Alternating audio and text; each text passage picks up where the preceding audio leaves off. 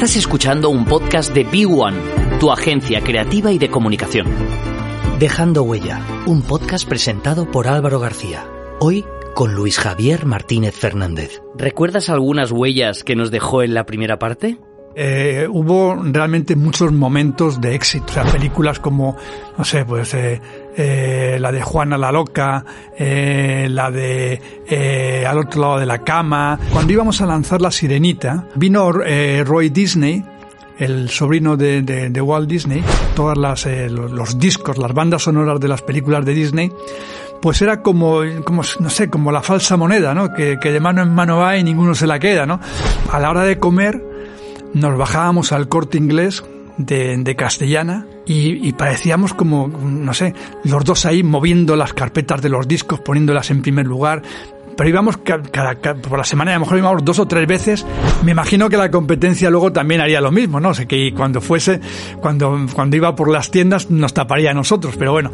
Y de hecho trajimos a artistas internacionales de primerísima, bueno, artistas que eran como mínimo, como mínimo dentro del top 10 en las listas de, de éxitos de, de, los países de donde venían, ¿no? Seguimos. Segunda parte. Eh, hay un tema que, que ha salido, eh, mm. que hablaremos más adelante, eh, tu relación con el mundo de la música, mm. de lo cual me gustaría sí. hablar un poquito largo, largo y tendido, sí. ¿no?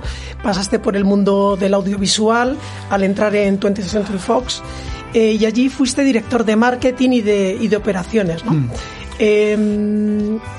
Fuiste el impulsor del Home Entertainment. Bueno, realmente éramos, eh, fuimos muy pioneros. La verdad es que en toda mi, trayectoria de, trabajo, eh, no sé por qué, pero siempre me ha tocado lidiar con empezar cosas, ¿no? y la verdad es que es, me ha ido bien y, me gusta ¿no? el, ser pionero y el empezar cosas. ¿no?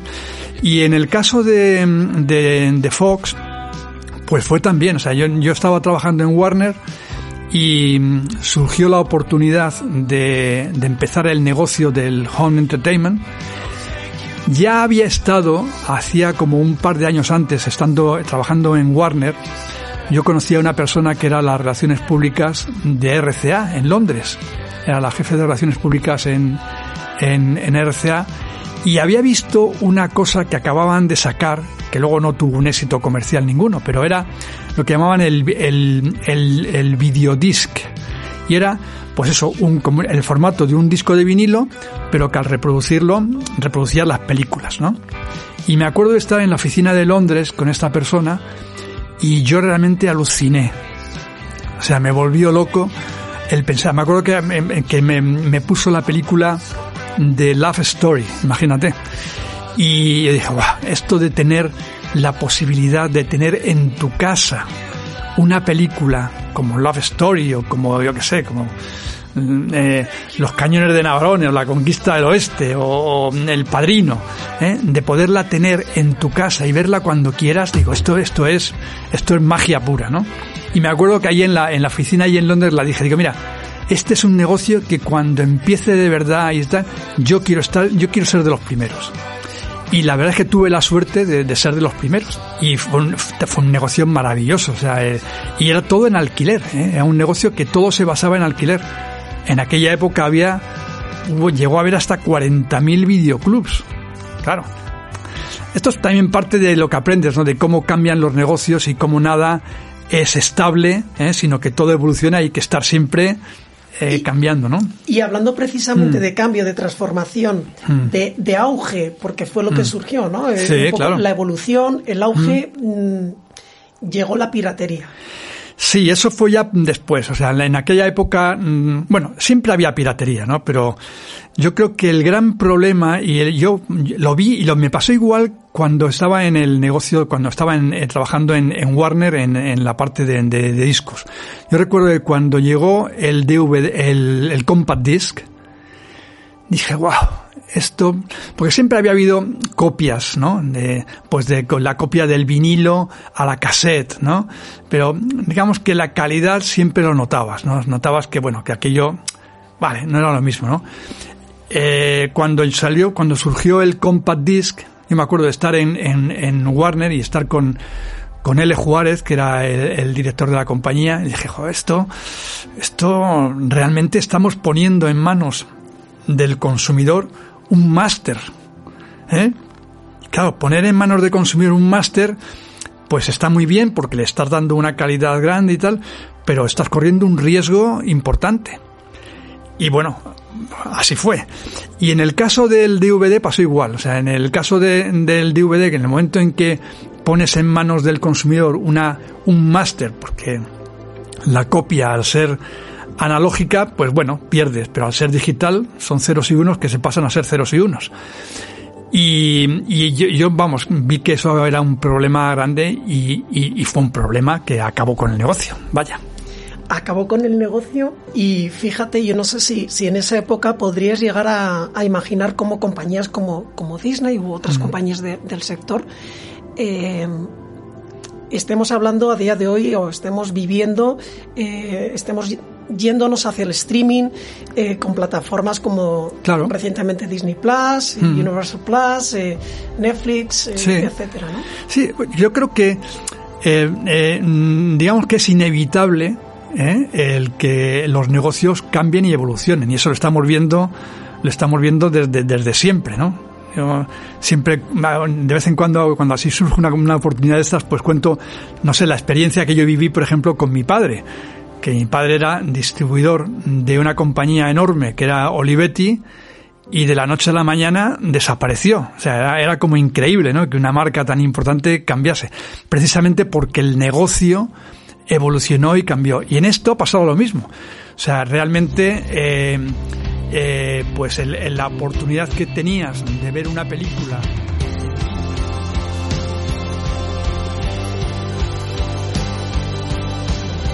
Anécdotas que dejan huella. Según he leído, trajiste a los Jackson Five a, España a, la televisión con Valerio Lázaro. Sí, sí, eso fue, eso fue una, una, una aventura también importante, sí. Ahí, en esa época, sí, justo al empezar mi, mi, mi época de, de director de, de, producto internacional para, para Epic, que era, un, era del Epic and, Associate Labels de CBS, y sí, trajimos a, a los Jacksons, ¿eh? que era, que fue un, bueno, fue muy, muy, muy divertido, ¿no? Muy divertido y, y muy muy estresante al mismo tiempo, ¿no? Porque recuerdo que eh, íbamos a hacer dos programas de televisión, uno con Valerio Lazarov y otro con, eh, Uribarri, aplauso.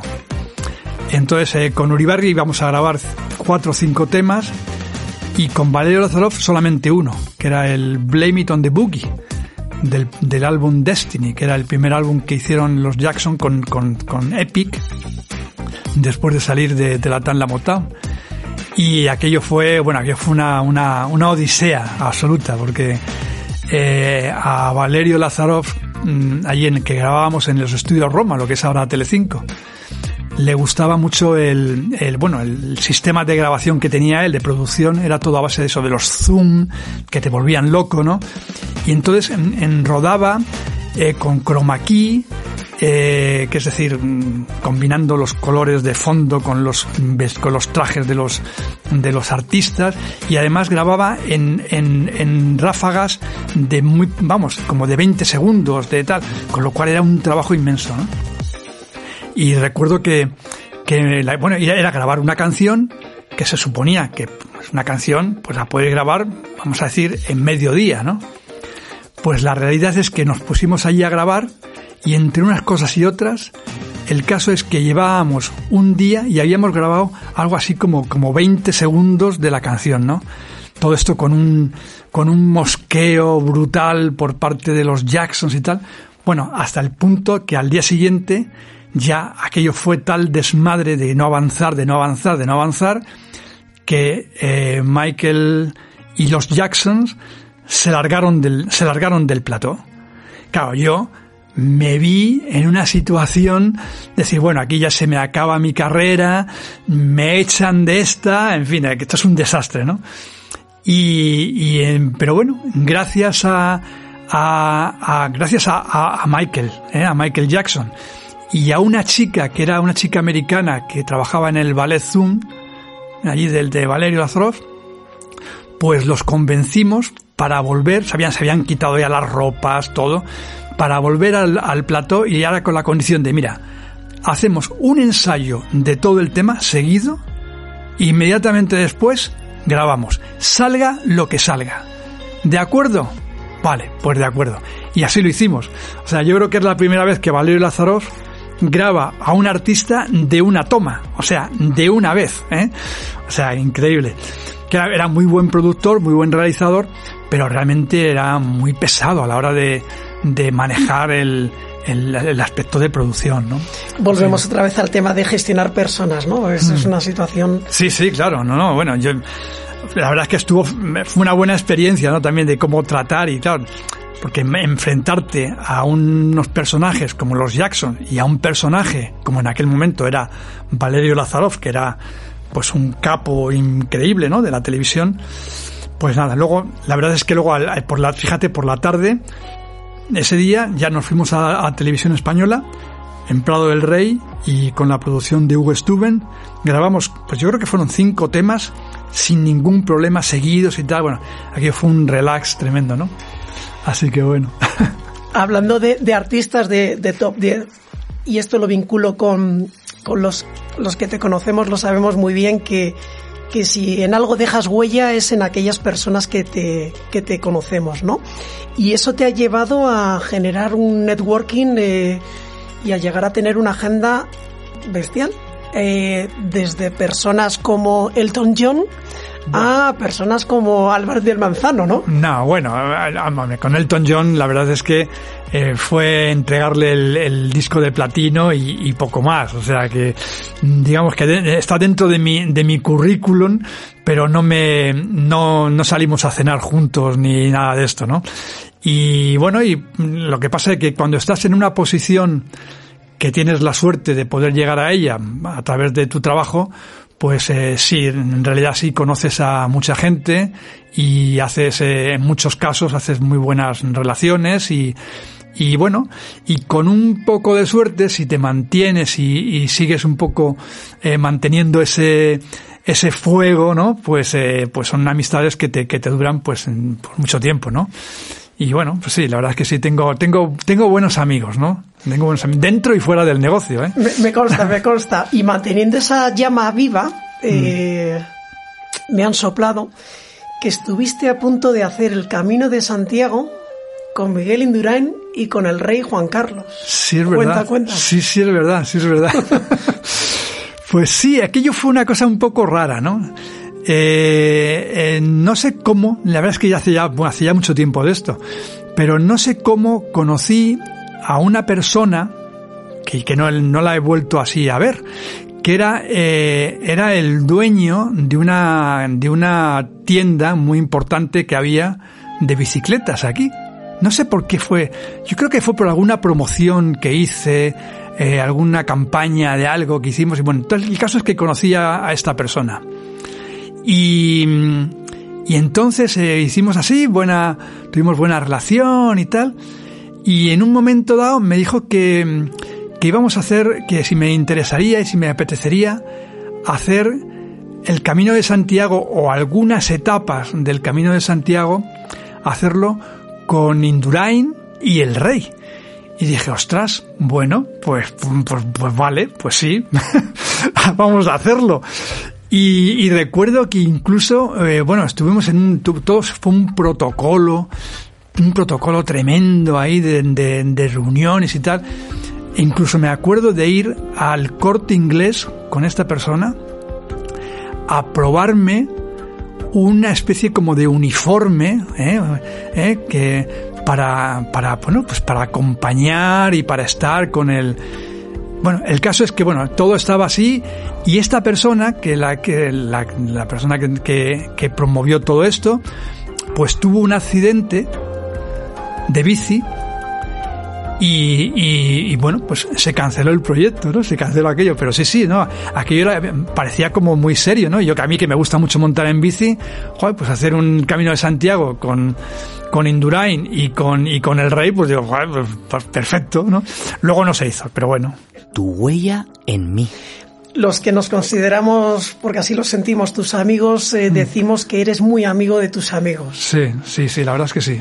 Yo puedo decir en primera persona que, que siempre que te he necesitado he tenido tu puerta Sí. abierta en cualquier momento, Mm. pero además eh, siempre con una sonrisa. Sí. O sea, siempre ha sido así. No, bueno, pero el, el caso tuyo es distinto. El caso tuyo, eh, digamos que nuestra relación va mucho más allá también, porque yo siempre digo, digo, mi relación contigo es más casi ya como de familia, ¿no? Sí, Yo la sí. verdad es que siempre, porque así me lo has hecho sentir tú, ¿eh? O sea, Sí, siempre te he visto como un hermano mayor. Claro, claro. Como un hermano mayor, sí, es como un referente. Sí, sí, sí. Y, y me ha sido marcando, ha sido, ahora está muy de moda la palabra mentor. Sí.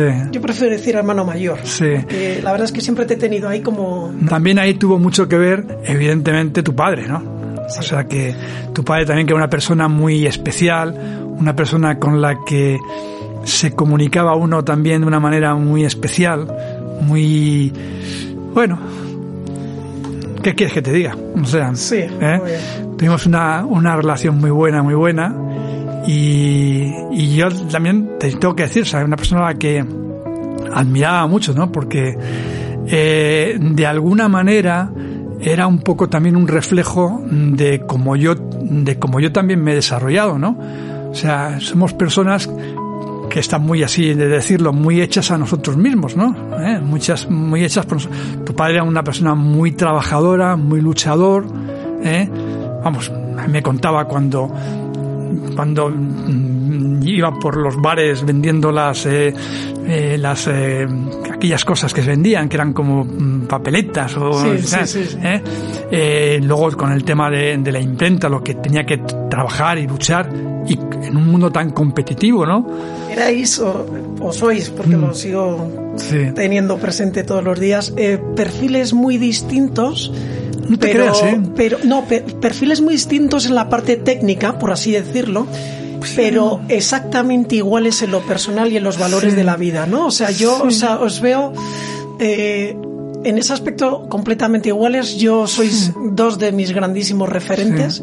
Y, Sí, pero no te que tan diferentes. ¿eh? Fíjate, yo te diría que, que por circunstancias, o sea, eh, eh, Sí, no, o te sea, a ver, entiendo. yo he tenido que, que- que trabajar mucho y, y absolutamente empezar desde cero, ¿eh?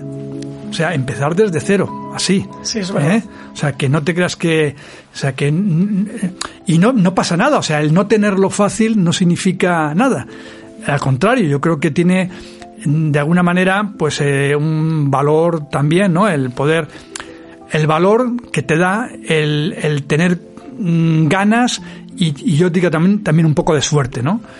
Pero, pero no te creas que somos tan, tan, tan diferentes, ¿eh? O sea, yo, mm, en ese sentido, en el sentido de lo que es el luchar, el perseguir tus objetivos, el, el ser creativo, el, yo creo que ahí nos define, ¿eh? Totalmente de acuerdo, porque mm, si lo tengo que resumir mucho, podemos decir que, que tú fundaste muchas cosas, iniciaste de cero. En Iniciado, Disney sí. Has iniciado de cero grandes compañías, eh, igual que él inició como fundador de, de nuestra Sí. compañía, de Grupo AGA, ¿no? De- Sí. tanto la, eh, la parte de, de- Mm. de agencia como ahora de, producción gráfica, tanto de Big One como de AGA. Mm. Eh, iniciasteis de cero. Eh, me acuerdo perfectamente Yo creo cuando- que todavía tu padre mucho más mérito, porque tu padre sí que empezó desde cero ¿eh? y, sin, y sin ningún tipo de ayudas. Yo he empezado proyectos, pero eh, en realidad proyectos respaldados por, eh, por empresas con, con, con cierto poder, ¿no? O sea, que es más fácil eso que empezar una aventura por ti mismo con, con tu dinero y, y, con tu con una mano delante y otra detrás, casi. O sea, es decir, y arriesgándolo todo, arriesgando todo, todo lo tuyo. ¿Eh? Yo fíjate, ¿Sabes? hablando de, de esos inicios, me acuerdo Mm. perfectamente, yo era, era un niño, era pe- muy pequeñito, cuando eres pequeño tiendes a magnificarlo todo, todo lo Sí. haces más, pero también era una realidad, ¿no? Eh, yo veía a mi padre como eh, me acuerdo ir perfectamente a la calle, porque yo alguna vez la acompañaba a ir a la mm. calle Miguel Ángel, donde empezó Editorial Primavera. Ahí estábamos, claro, sí, sí. Y, yo me acuerdo de, acompañarle, de él estar hablando contigo, me acuerdo mm. de esos primeros cómics de Disney. El Don Mickey. Don, Mickey, que yo me acuerdo que tú, eh, pues bueno, también le, regalabas alguno para que me lo diera a mí. y yo me acuerdo que que esto es una anécdota, para mí el conocimiento técnico de, la parte de producción gráfica fue mm. gracias a, eh, a ti, a mi padre y a Disney, porque nosotros todos los domingos de camino en el coche, de camino al, a, nuestro equipo de fútbol, mm. eh, en el trayecto de casa al estadio, él me daba los cómics y me mm. decía, hijo, ¿cuántos colores hay aquí? Y yo empezaba a contar, uno, dos, tres, dos.